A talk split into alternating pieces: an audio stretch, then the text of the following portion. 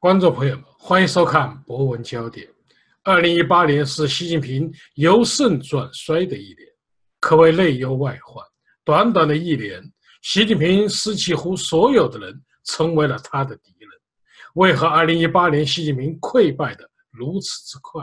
习近平大权在握，为什么不使用权力打击他的反对势力？二零一九年，中国是否会有大变局？带着这些问题。我们连线专访了北京之春网刊主编陈维建先生，下面有请陈维建先生。呃，陈先生啊，我们看到在二零一七年呢，习近平通过反腐，集中了几乎所有的权力，应该说还是顺风顺水，并且在十九大上也大权在握，有很多啊充满野心勃勃的一些想法。但是二零一八年呢，我们发现他却遭遇了很大的挫败，可以用内忧外患来形容。您认为原因是什么呢？最关键的问题呢，我认为还是就是中国领导人的这个任期制被改变了啊。那么在这个以前呢，虽然习近平已经是在走向这个集权啊，但是这个集权呢，我相信的是也得到党内的是。呃，基本上是得到认同的。也这些那个也希望就是通过习近平的一个强势领导，一个集以集权的方式呢，是改变那个共产党呢，就是说，呃，就是胡锦涛这十年的不作为，包括就是党内的那种腐败现象。那么刚开始的时候呢，习近平这个反腐败呢，也确实就争取了呃很大的民心啊。但是逐渐逐渐的，大家又感觉到这个。这个反腐败呢，是一个非制度性的反腐败，其呃起到的效果呢是啊，嗯，不会是起到一个长久的效果啊。最关键的问题呢，习近平呢是通过反腐败是进行是政治上的清洗，而不是真正的反腐败。那么很多这个这中共权贵的家族的呢腐败问题呢都没有处理到，比如像李鹏家族根本就没有动，是不是啊？那么大家逐渐逐渐的就是看清了这个。习近平的反腐败啊，并不是人们想要的那种真正来清理党内的腐败啊。那么这是一个很重要的一点。那么后来呢，就是习近平搞了很多很多的这个嗯个人崇拜啊。当当时呢，大家可能还没有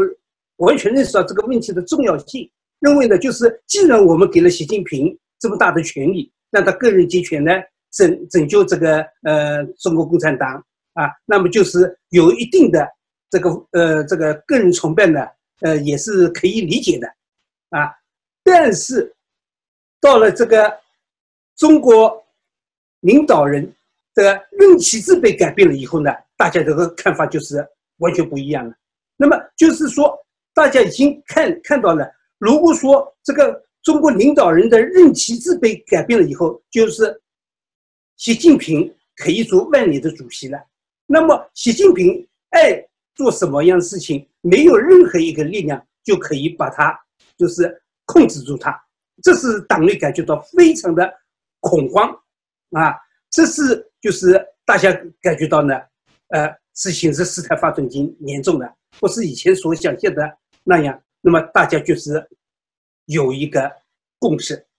啊，虽然是。呃，在嗯不能忘记党中央啊这样的境遇下面，大家是很难就是通过一种呃就是开小会啊什么啊这种这种方式或者串门的这种方式形成共识。但是思想上大家不由自主的在种种的一些方面反映出来，形成一个共识，就是说必须把这个习近平的这个权利啊把它限制住啊。这个共识开始产生了以后呢，党内呢就是嗯，也出现了一些不同的声音，啊，这些声音最重要的还是通过这些嗯知识分子啊，比如说像清华大学呃徐徐润章教授，他提出来的他的两篇文章起的反响是非常非常大的，就是说在这样一个关键时刻，那么许润章敢于。顶住这个一流啊，嗯，把这个嗯，把大家的心里的话，把大家的那种恐慌感，大家感觉到一种呃中国的前途的忧虑都说出来了，啊，所以说最后还出现了一个民间的啊，董君瑶这个小女孩对习近平的画像的泼墨啊，这件事情可能是一个偶然事件，但是它引起的民间的反响是非常大的。所以说到了二零一八年，就不断的出现了一些一些就是对习近平这个个人崇拜不利的一些一些事件就出来了，包括就是习近平的一些头像的下架，一些他的宣传品的下架，包括跟梁家河的那些呃大学的这些东西。啊，开始下架，当然后来又是又回过来了。那这个回过来，那么后来又是呃到了就是说定于一针啊。那么这是一个反破，那我可以把它认为是就是当年的文革的时候的二月一流一样啊。那么但是从这个过程当中来看呢，就是中共党内包括自由派知识分子跟民间都已经有了共识，觉得习近平这条路。不能再下去了，再下去，那我们就是又是要回到文化革命的时候，又是要把中国走向一个灾难的道路。呃，陈先生，您刚才讲的啊，其实啊非常详细了啊，就是习近平因为修改国家主席和副主席任期限制，所以引起了大家的警觉，也唤醒了中国人对于文革灾难的记忆。其实我们看到习近平这些作为，包括个人崇拜，无非都是为了权力。像毛泽东在七千人会议上遭受挫败以后，为了夺回权力，把刘少奇活活整死。但是我们也发现了一个很奇特的现象，我一直不理解，就是说习近平是为了权力啊，反腐集权。其实中国几千年来，皇帝不就是为了权力，你杀我，我杀你。但是关键的问题，他已经成功集权了。您说到了有这么一些反对声音，有董瑶琼女孩的泼墨，有许章润啊润教授的这种文章。但是呢，习近平为什么不使用他的权利？我觉得跟毛泽东或者斯大林相比较，似乎习近平似乎并不黑。您怎么看待？呃，其实不是这个习近平不够黑啊，是因为他做不到。一，一，他是一个被中共党内的元老选拔出上来的一个干部，就是说被指定的一个上来的一个。那么他既然是被指定的，被共中共的前面的元老所指定的一个接班人上来的一个领导人，他的权威当然会受制于。呃呃，党内的呃影响，因为你在江湖时代，中国共产党是确实是有了一些改变。这个最大的改变呢，就是呃，不是像老毛头时代那样，就是说完全是个人独裁，那么是有一定程度上，就是党内的是集集体制，就是我们经常讲的的九龙治水啊。那么这个文化已经在中国党内已经形成了二十二十几年了。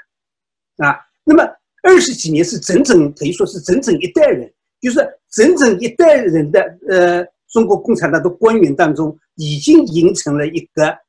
就是制约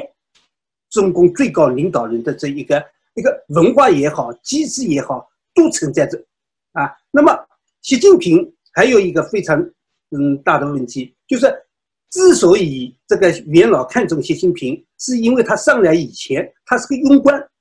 啊，而且也没有什么呃拉拉党结派，不是像薄熙来这样啊，也不是一个强势的一个干部啊，在在人们的眼中，就是他当这个福建省委书记啊，这这样省委书记的时候，就是一个庸官，一个碌碌无为的干部啊。那么，之所以那个中国的元老把这个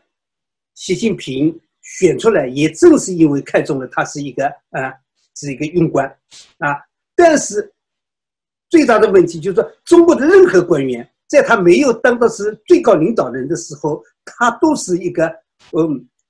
伪装啊，是都是天生的，都是一个就是一个能够伪装自己的这这人，从来不会说心里话的啊。这是也是中国这个官场的文化。那么这个文化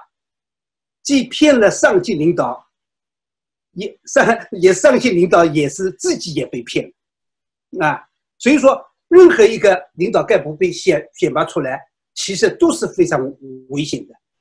如果说我们从正面来说，也非常危险，可能是一个人隐藏很深的一个是戈尔巴乔夫什么的人物，啊，也可能就是像现在的习近平。当我们现在很不幸选出出来的是一个啊习近平式的一个人物，而没有选择出一个戈尔巴乔夫式的人物啊，呃，这是我们这个呃呃，在这个专制文化当中，就是说它有一正一反都很难预料，它不是民主制度很透明的，它是一个呃铁幕国家嘛啊。那么再回过来说，那么。习近平是这样一个政治环境当中产生的一个领导干部，那么他也不可能在短短的他的执政的四五年当中，完全就是说啊，嗯，下面的干部全部都变成自己人。他当然他已经换了很多很多人，但是这些人都不是因为在一个独裁这个领导人当中啊，他能够选拔的干部是什么人呢？都是那些。没有个人风格的啊，没有能力的，也都是啊碌碌无为的，不那个迎风配马的这样的一些干部啊。那么这样的一些干部，在他形成在他的周围，那么可以可以可以想象，第一，习近平他完全就是被这些这些他选拔的干部所包围的。那么这些干部。给他的资讯，又是完全是那，呃，不真实的，就好像当年那个袁世凯儿子给那个呃是《顺天时报》一样，是吧？那么这是他这个资讯上可能是有一个短缺，是他一个短板。那那么还有就是说，他尽管已经掌握了绝对的权利，但是他没有掌握关心啊，是不是？他没有掌握的关心，所以说。他已经换了很大量的干部，包括军队干部，就是说是换的非常厉害，几乎所有的军委副主席啊，全部都给换掉了，啊，那么党内的原先的一些元老大臣啊，全全那个就是像周永康为代表的这这些啊，嗯，全部都已经换掉了。但是他上来的人呢，到底是什么样的人呢？那是他自己心中也没数的，啊，可能是阴奉阳违。啊，所以说他在执政过程当中，他一定是也感觉到他的很多指令很难执行下去，碰到了抵触，啊，所以说这也是他很难就是说把自己所有的反对的势力，那嗯打下去，比如说在这民间我们可以看到啊，这个清理旧历史。打压的非常厉害，而且非常残酷，啊，那么毕竟跟那个像许仁章教授他们这些啊，像比如说现在郑延夫教授这样的啊，就是呃名牌大学的名名教授啊，那么他们就习近平就很难动手啊。这这这个原因是什么呢？第一，比如说刚开始像许云章教授这样。发出来的这个呃檄文啊，这这讨檄檄文啊，那么因为习近平没有力量把他打压下去啊，那么也没有办法把这些人的口全部封住啊。一旦就是说前面的勇敢的人站出来了，没有被打压下去，那么后面的人就一个一个的跟上来了。我们已经可以看到了，许仁章教授以后有很多很多啊，是不是都一个一个跟上来了？那么郑也夫教授那是他的要让共产党下台，说共产党做的最后一件有利的事情就是让共产党体面的下台，这是最有益于中国人民的事情，那是晴天霹雳啊！因为你想看中国的知识分子。其实说到底，就是他们在就是提出他们的观点的时候，就是他们用词造句各方面都是非常谨慎小心的，尽可能不让你抓到把柄啊。那么郑彦福教授就不一样了，他就是非常明确的告诉你，你这个共产党背负了历史这么多的罪恶啊，你必须就是说离开中国的历史舞台，你这个没有维权余地的，也不存在这就是说你转型为呃一个呃从这像那个国民党一样，从一个革命的党转型为一个现代的民主政党，连这一点郑教授都不给，为什么不给呢？郑教授已经看到了这个党是完全无可救药的。而且他背负了这么多的历史罪恶，背负了这么多历史罪恶的一个党，即使他像台湾的国民党一样啊，转型为一个民主的政党，但是如果说不清算这个党的话，没有办法向历史交代，没有办法向几千万、上亿的被共产暴政。而压迫才镇压去世的冤魂交代，所以说，郑也夫教授是我觉得是非常了不可得啊啊！这也是就一步一步过来的。你习近平，你不敢杀徐元璋，那么后面更胆大的就上来了啊。那么这也是习近平他。不敢，就是不是说不敢，他没有办法利用手中的大权，把所有的意见在全部封口杀下去的原重要原因。您看啊，习近平呐，曾经在文革中也还受过迫害嘛，呃，同时他的父亲啊，习仲勋也是受过迫害，并且习仲习仲勋呢还是个改革派人物，曾经还要求啊。起草一部这个不同意见的保护法，但是习近平为什么他就按道理我们来推算，应该父亲的东西是吧？他应该继承，他应该是个改革派人物，他为什么会跟毛泽东这一种，呃，就是对他家庭进行迫害的混为一呃混在一起，就是好像他是毛泽东的儿子和孙子一样。所以这个确实我一直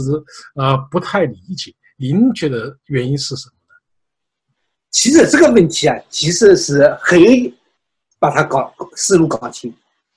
因为你想，习近平这一代，习近平这一代是跟我年纪是一差不多年龄的这一代人，这一代人，当年我在杭州的时候，跟那些干部子弟接触也是比较多，省委干部接触也比较多。他们虽然这个家庭受到了啊，嗯，受到了牵连，那个就是迫害，他们个人也受到牵连，都被得到了干校当中去，啊，但是那个时候的受到的教育，和或者是从小他们受到的父辈之儿得来的教育，就是毛主席是我们的大救星，没有毛主席就没有我们的今天，而且中共这些干部。多数以前不是知识分子，是这些边缘化的知识分子，而多数的一些啊中层干部，基本上包括就是像呃习近平啊习仲勋，都是中国社会的最底层，是吧？只有跟着毛主席走，那么他们才有今天的日子。而且按照中国的党史来看，每一次都是毛主席挽回了。中国的革命路线是失败走向胜利，这一点已经是在中国共产党当中几乎已经是认定的东西。啊，这个认定的东西，甚至已经变成一种神话，已经神话了。所以说，所有的干部子弟比我们这些平民子弟、知识分子子女更相信，我们有今天，就是因为有了毛主席。虽然我们家庭受到冲击，啊，这可能是毛主席犯的一点。小错误，这点小错误我们可以不记这些小错误，因为他们，我们只有跟着毛主席才有我们的今天。后来他们都被解放了，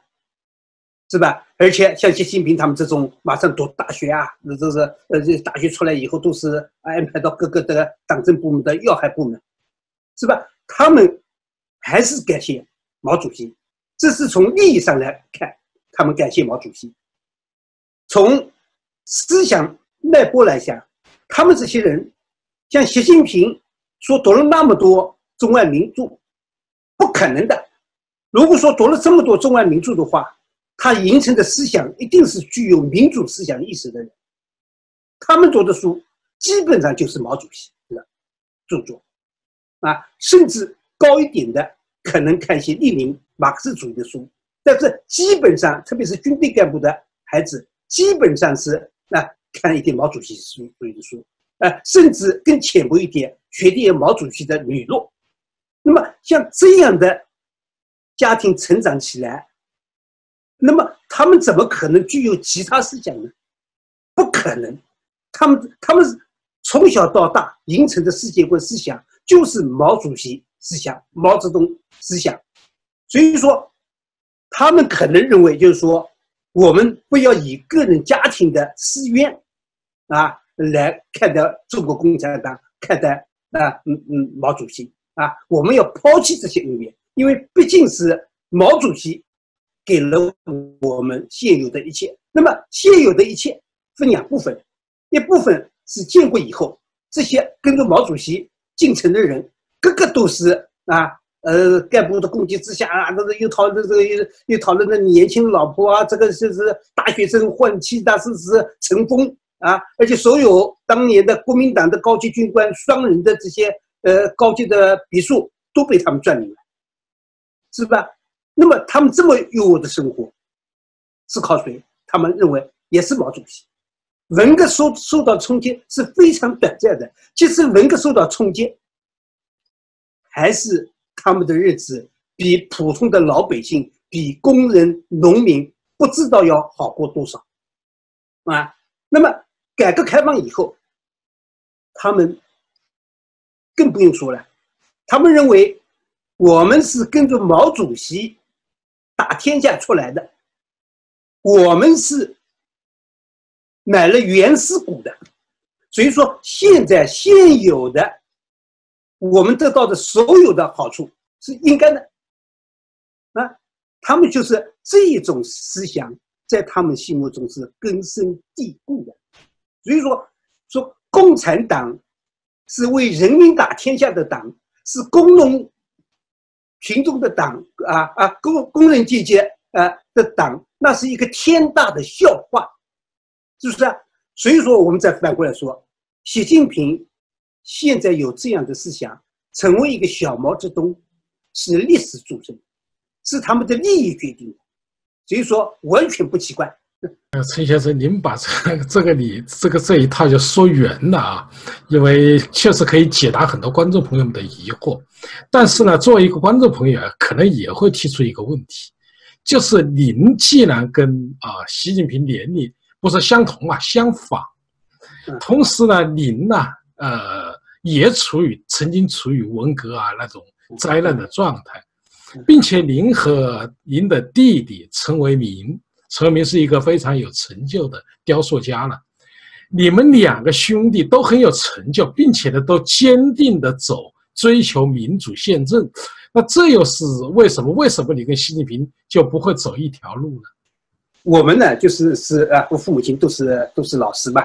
是吧？啊，那么虽然我们是没有受到良好的教育，那个时候像我们像我父亲是右派啊，已经被打到这个呃底层了啊。但是我们的生活环境还是在校园里面生活，那么接触到的呃文明的东西呢是比较多一点，也看到在文化革命的时候，我们刚成立的时候呢，看到我们最熟悉的我们的邻居啊，这些老师们啊都被打成了反革命啊、牛鬼蛇神啊，就是受到是这个嗯不人道的侮辱啊、谩骂，很多老师都因此自杀。这是给我们的刺激是非常大的，啊，就是说，在中国这块土地上，文化革命的时候，就是有知识就是反动。那时候有一句话，就是知识越多越反动，是不是啊？啊，那么那个时候，我们也曾经有一段时间，曾经觉得，哎，这个这个社会没有我们的出头之日，啊，这个社会有文化有知识，反而是给我们带来一个。社会的负担，而不是我们在社会当中安身立命的一个一个基础啊啊！那么我们当初是有一段时间是有这样的承认的思想，但是很快，我们随着年龄的增长，我们要改变这个社会，要弄懂这个社会到底是怎么回事情。那个时候，我们就开始学习。我们的学习也是从最基本的没有书可以看，也是从毛泽东思想开始啊，毛主席理论、毛毛选，然后再到斯大林，再到列宁，再到啊马克思、恩格斯啊，再到赫格尔、费尔巴赫这这一套的思想，这就是这样就逐渐逐渐就进来了啊。那么一直是在就是说啊。为了弄清中国的问题，那么一直是在不断的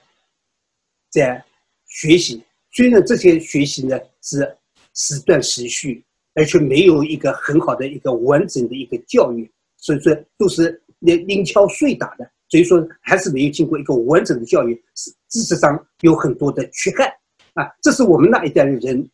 几乎都面临面临的问题啊。那么，我们作为那个同时代人，习近平的同时代人，我们处于的环境有一段时间接近。这个时候呢，他们这些被父母亲被到干校去的这些孩子，跟我们这些资深人的孩子呢，有了一段时间的交往，他们觉得跟我们还是有一些。共同点都是父母亲都被迫害了，啊，但是很快文化革命结束以后，他们的完全都改变了，啊，虽然同样我们也可以去读书，啊，但是他们读书跟我们读书是不一样的。最最开始那些工农兵学员，工农兵学员又是一个大谎话。什么是工农兵上去读书的？都是这些干部子女去上学的，不用考试的，是不是啊？那不是工农兵上大学，是干部子女上大学。所以说，工农兵子女你去调查，基本上那，以干部子弟占多数啊。那么这个时候就开始分道扬镳了，因为地位不一样了啊。就好像时至今日，你去看看。哪有人，比如说省委以上干部、部级以上的干部的子女，跟平民的孩子、跟普通知识分子孩子保持友好的往来？没有了，因为阶级差距一下子全部拉开了，而且拉得非常非常之大，啊，所以说，我们虽然是在同一个时代成长，但是最后走了两条不同的路。还有一个非常要点，就是说我们。作为知识分子家庭出生的孩子，相对于工农子弟的家庭生活，还是要优渥一点。我们到了农村，啊，到了工厂，看看工人农民的生活，那是比我们这些黑五类还要惨惨不忍睹，啊，所以说这一切一切是我们跟。他们这些干部子弟在同一个社会环境下成长，但是走了两条不同的路，啊，走两条不同的。啊当然，我这儿还是要补充一句，很多干部子弟，啊，比如说像黄金涛、魏晋生他们啊，他们也是干部子弟，啊，他们还是把年轻时代的理想走了下去，并没为。因为自己的家庭发生了变化，啊，变成了一个权贵的家庭，而抛弃了年轻时代的理想，是不是啊？所以说，也不是说所有的干部子弟都是像习近平这样，但是习近平这样的干部子弟代表了多数，啊，像黄军涛、呃魏金生这样的干部子弟，还是凤毛麟角。